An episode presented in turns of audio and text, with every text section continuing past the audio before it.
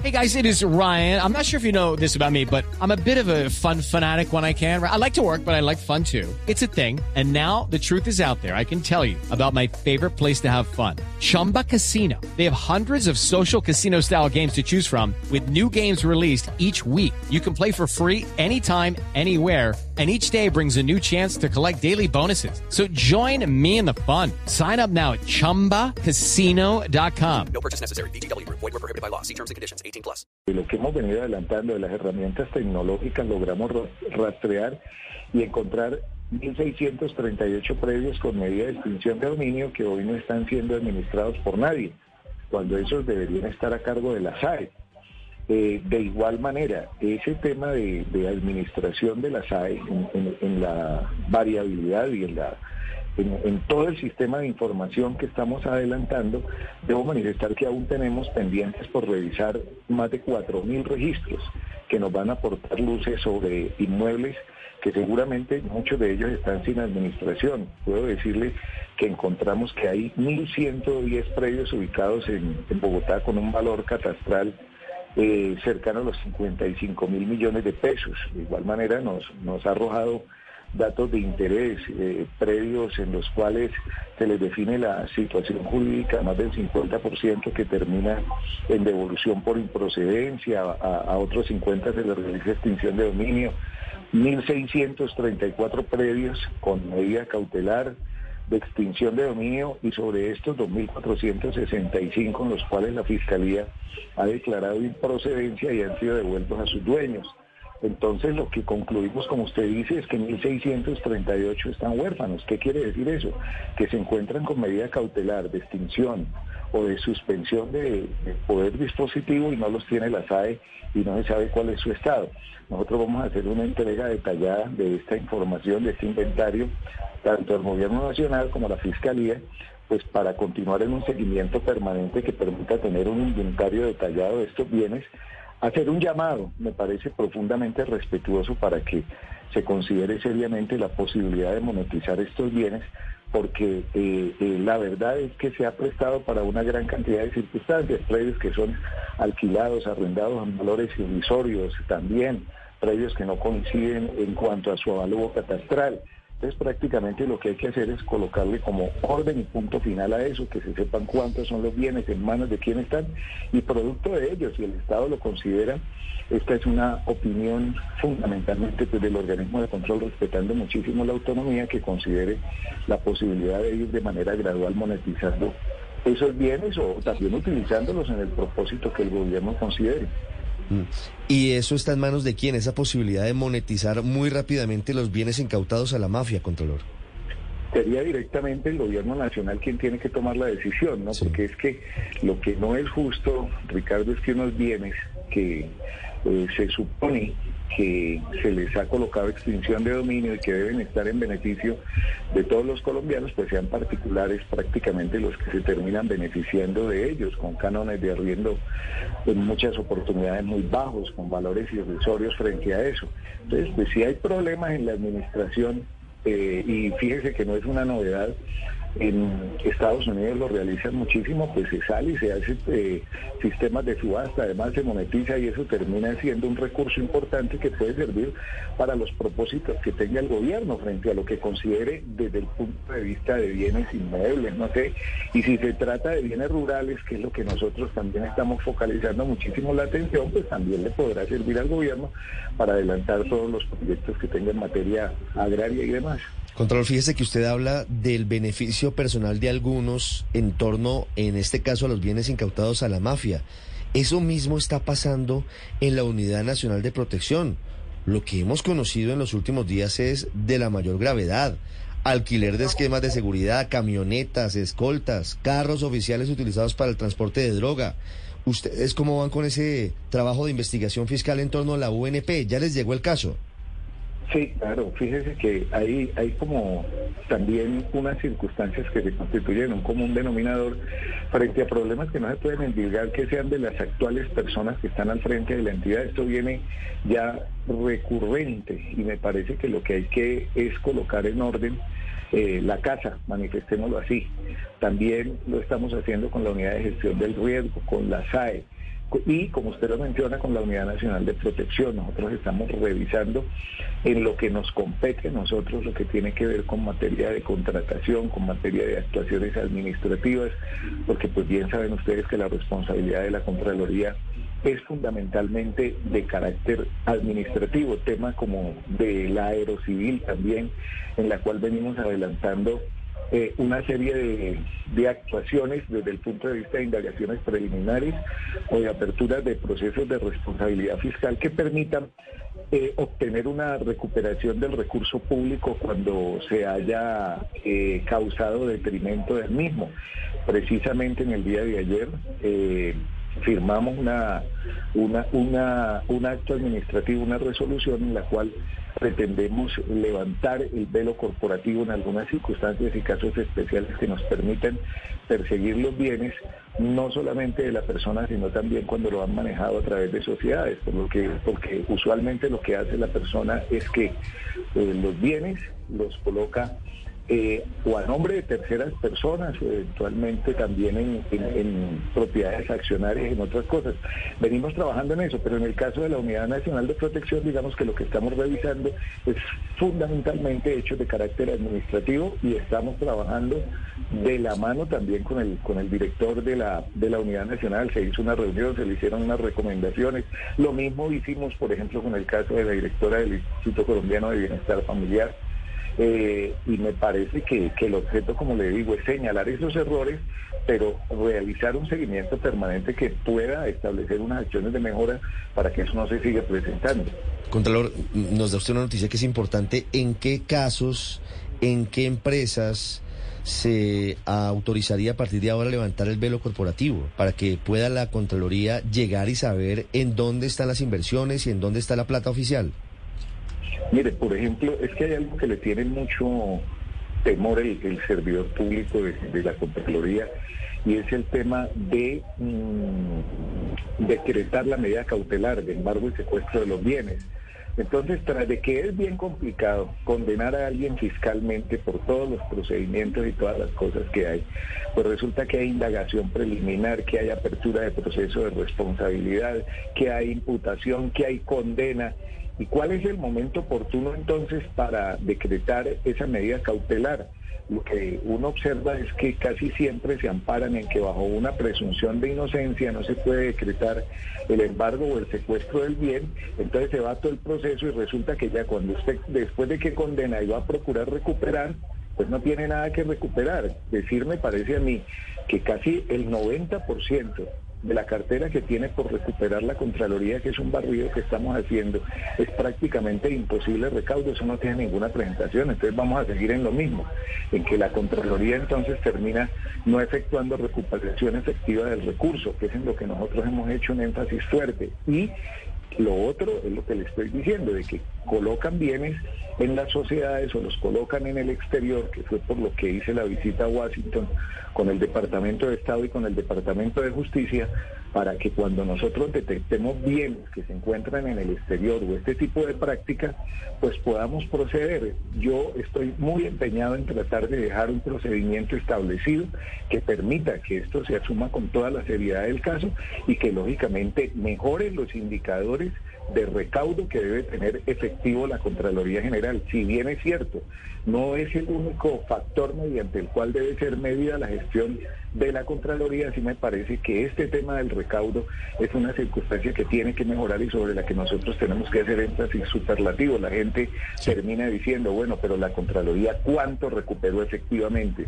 Y en ese sentido creo que, reitero, debemos adelantar todas las acciones dentro del marco constitucional y legal, desde luego, y respetando los derechos al debido proceso, pero sí otorgar dientes para que esto pueda realizarse de manera efectiva.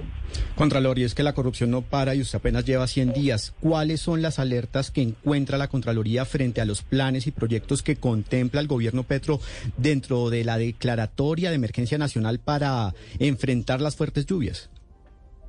Pues a ver, nosotros también hicimos una serie de llamados de atención en cuanto a lo que tiene que ver con la, con la unidad de gestión del riesgo. Tuvimos reunión, reitero nuevamente el hecho de que haya independencia dentro del ejercicio de, del poder que tiene la, la Contraloría, pues no implica que pueda trabajar de manera armónica. ¿Qué le estamos requiriendo? La oficina de gestión del riesgo no puede ser una oficina que sea prácticamente reactiva. Es una oficina también que tiene que cumplir con funciones de prevención.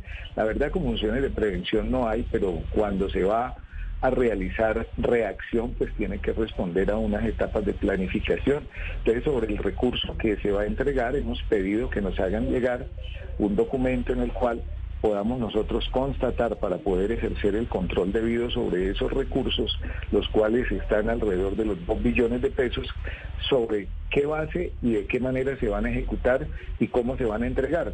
Teniendo nosotros claro ese tema de planificación, pues podemos realizar un control efectivo sobre ello. Las 7 de la mañana, 12 minutos, es el Contralor General de Colombia, Carlos Hernán Rodríguez. Contralor, muchas gracias y muchos éxitos en su gestión. Muchísimas gracias, Ricardo. Un abrazo.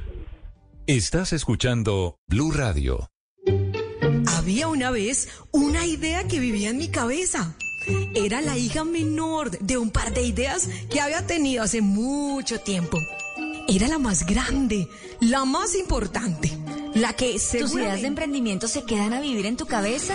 Es hora de que se vuelvan realidad. Inscríbete en el curso de la oportunidad al negocio de BQ y haz que tengan vida propia. Que tus ideas no sean un cuento, que sean un éxito. Ingresa ya a biq.com.co y eleva tu potencial. BQ, una alianza de Universidad de los Andes y Caracol Televisión. Llegó el cuponazo de fin de año de Despegar. Una semana con los mejores descuentos para comprar tus vacaciones. Aprovecha el pago de la prima y compra tu viaje con los mejores cupones de descuento. Cuponazo de fin de año está en Despegar. Despegar. Vivir viajando. ¿Tienes tu vehículo matriculado en Cundinamarca y no has pagado el impuesto? Recuerda que al cumplir con tus obligaciones tributarias, estás aportando al crecimiento del departamento, haces posible que haya más inversión social y contribuyes a hacer de esta una región que progresa. Cundinamarca, región que progresa.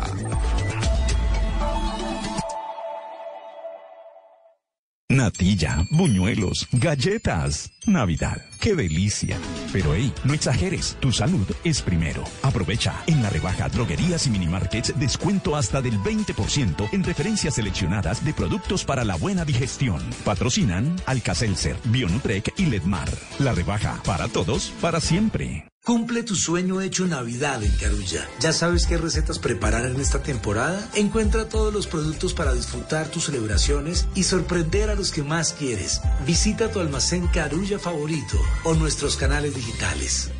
Así va el Mundial con Codere. El futbolista con mayor número de partidos jugados en campeonatos del mundo es el alemán Lothar Matthäus. En cuartos de final de Francia 1998 jugó su encuentro número 25. Lo hizo ante Croacia y Alemania cayó ese día tres goles por cero. No te enredes. Vive el Mundial apostando en Codere con Blue Radio y BlueRadio.com.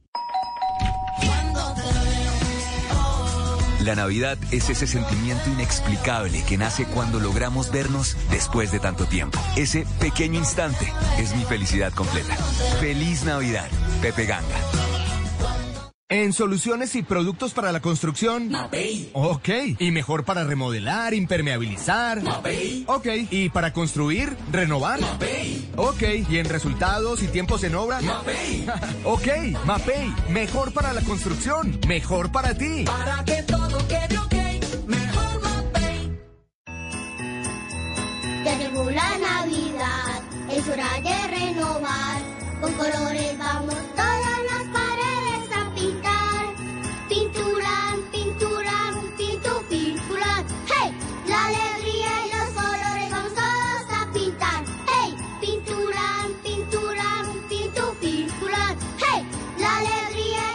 Navidad se pinta con Pintulán. Pintulán, la nueva imagen en pinturas. Esta es Blue Radio, la alternativa.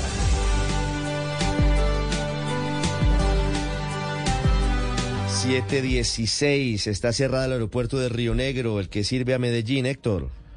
Ricardo, las condiciones de nubosidad, que son situaciones meteorológicas adversas para las operaciones aéreas, hacen que a esta hora esté cerrado el aeropuerto José María Córdoba de Río Negro, en el oriente de Antioquia. Al momento, según el concesionario Airplan, confirma que tiene dos vuelos desviados hacia la ciudad de Bogotá y además otro vuelo fue cancelado por motivos técnicos. A esta hora se tiene mal tiempo en esa zona de Antioquia, por lo que no se sabe a qué hora se reanuda. Lo que puede agravar la situación, recordemos también también, Ricardo, son las caravanas de transportadores que cumplen 20 días de protestas en Río Negro, por lo que si usted tiene viaje, mire con la aerolínea, pero también salga con tiempo para que no lo coja la noche en estos vuelos que se estarían reanudando en el resto de la mañana, Ricardo. 7.17 minutos. Felipe, hablando del anuncio del presidente Gustavo Petro sobre la creación del programa Jóvenes en Paz, así lo dijo en el evento que tuvo ayer con la Cámara de Comercio Colombo Americana.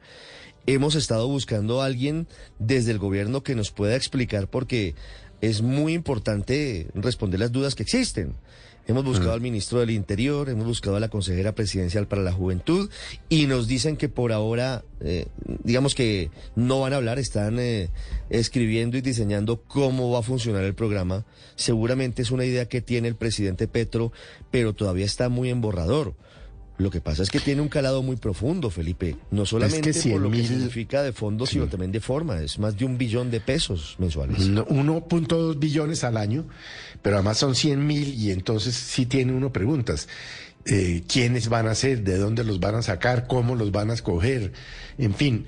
Y estos muchachos, o jóvenes, o como usted lo quiere llamar, gestores de paz, estos 100 mil, hacen parte del grupo de jóvenes que estaban delinquiendo y a los que el presidente les había ofrecido también 800 mil pesos? No, Felipe, el ministro Alfonso Prada ayer eso sí lo aclaró, a pesar de que no hay muchos detalles, dijo que no, que esta plata no es para los que salgan de las cárceles, que no es para los jóvenes de la primera línea, que es no, para no, no, yo estoy hablando de la primera línea, estoy hablando de la propuesta que hizo el presidente Petro en el sentido de que los jóvenes que Ah. estén delinquiendo en bandas criminales se vengan para este lado de, de la sociedad, digamos, el lado no delincuencial, y se les pagaría 800 mil pesos. Pero es que Entonces yo que no sé si en dentro ideas, de ¿no? estos 100 mil están esos muchachos. Sí, unas ideas por un lado, otras ideas por otro.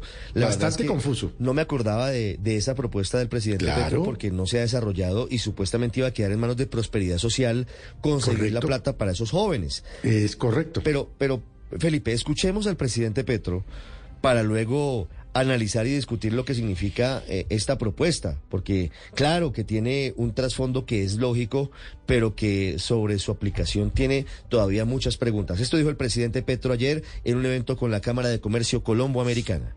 Nosotros estamos preparando con nuestras experiencias en Bogotá y en Cali, en las alcaldías, algo en Medellín. Con esta experiencia, que me parece importante, estamos preparando un programa de gran dimensión. De ahí porque estamos hablando de gestores de paz. Porque queremos actuar con la juventud excluida por lo menos en las zonas de más alta violencia de Colombia. Regiones excluidas, el Urabá, parcialmente, los barrios pobres de Cartagena, de Montería, de Barranquilla, que están llenas hoy de hambre, el Chocó, toda la costa pacífica, hasta llegar a la frontera con Ecuador, las barriadas populares de las grandes ciudades, Bogotá, Suacha, Cali, etcétera, hemos tenido algunos éxitos en lo que llamamos la paz total, también hemos tenido fracasos. Pero si logramos un programa amplio que pudiera cobijar 100 mil jóvenes es nuestro objetivo en esas zonas, ligado a la educación, primero que todo, que se basa exactamente en el mismo principio que el que ustedes han mostrado aquí, y es que un joven, una joven, debe recibir un ingreso que permita vivir con cierta dignidad, es decir, que en estas zonas permita competir al salario que entrega la organización multicrimen y que a cambio, como contraprestación, pueda haber estudio. El SENA, la universidad pública, se nos vuelven profundamente importantes. Y su sustentabilidad depende de que una vez elevados los niveles de estudio pueda haber trabajo. Y entonces el crédito, por ejemplo, puede ser un instrumento. La construcción de empresas en manos de la misma juventud, si hay ausencias de empleo en esos territorios, de empresas en esos territorios, la búsqueda de un mejoramiento del territorio en sí mismo, que hoy es espacio. Bueno, y sigue el presidente Petro y antes de esta voz el presidente había explicado por qué es tan difícil acabar con grupos como el Clan del Golfo.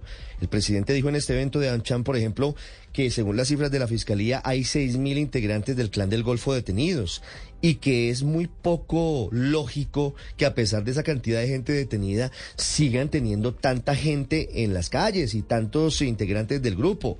Y el presidente Petro dice, eso solo lo explica que los jóvenes en esas zonas apartadas terminan estando en una situación muy difícil en la que es muy fácil para estos grupos reclutarlos y la idea con este plan de jóvenes en paz es quitarlos, quitarles a los jóvenes la posibilidad de que se metan a esos grupos y se vinculen a la legalidad. María Consuelo.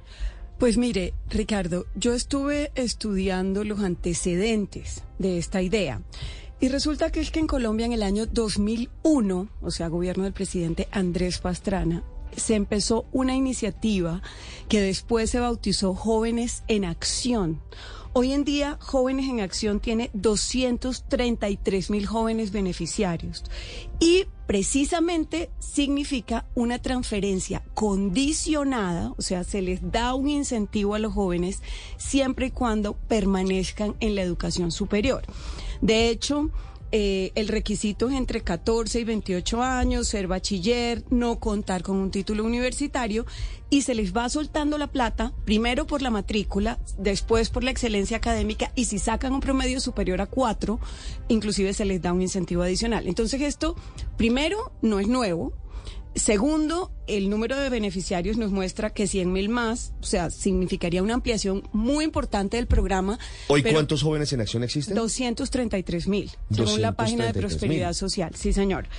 Y, y en la medida en que sea condicionado y que haya una, una, unos requisitos de entrada y de salida, pues podemos garantizar que efectivamente se cumpla con la misión. El problema sería, pues no conocemos los detalles del programa porque no, no tenemos claridad quién nos los está no, no hay quien nos los explique en el gobierno, pero si es condicionado de la educación, eso ha demostrado que tiene resultados importantes y que tiene un impacto positivo. Si es simplemente generar por, mm, o sea, sin ningún requisito. cambio de nada. Exacto. Un, una transferencia eh, que perpetúe eh, el no hacer nada, el no estudiar, la- de alguna manera, entre comillas, la vagancia, pues yo no estaría de acuerdo. Pero si es una transferencia condicionada, creo que como todos los presidentes, cada uno quiere ponerle su sello a los programas sociales. Y Jóvenes en Acción empezó con una iniciativa muy pequeña. Al principio fueron 20 mil, si no estoy mal, y ya va, como le digo, en 233 mil jóvenes. Esto sería como la continuación de, de- de Jóvenes en Acción y creo que pues tendría un énfasis interesante en la medida en que sea una transferencia El expresidente. Álvaro Uribe María Consuelo hoy, hace algunos minutos en Twitter, no lo ha dicho abiertamente, pero sí destaca lo que significa un eh, programa como esto. Dice el expresidente Uribe en Twitter, primera línea de estudio y emprendimiento. Ni ignorar problemas ni premiar delitos.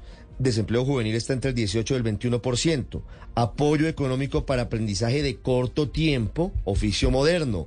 Sería versión mejorada de jóvenes en acción que incluiría Claro, es que- emprendimiento. Y que Padre. no haya que no haya vagancia. Es que el tema el tema es claro. Los valores culturales siempre se mueven. Son, siempre se mueven por las acciones que se van generando en el corazón de las personas y de los grupos. O sea, a mí lo único que me preocuparía es que sea a cambio de nada.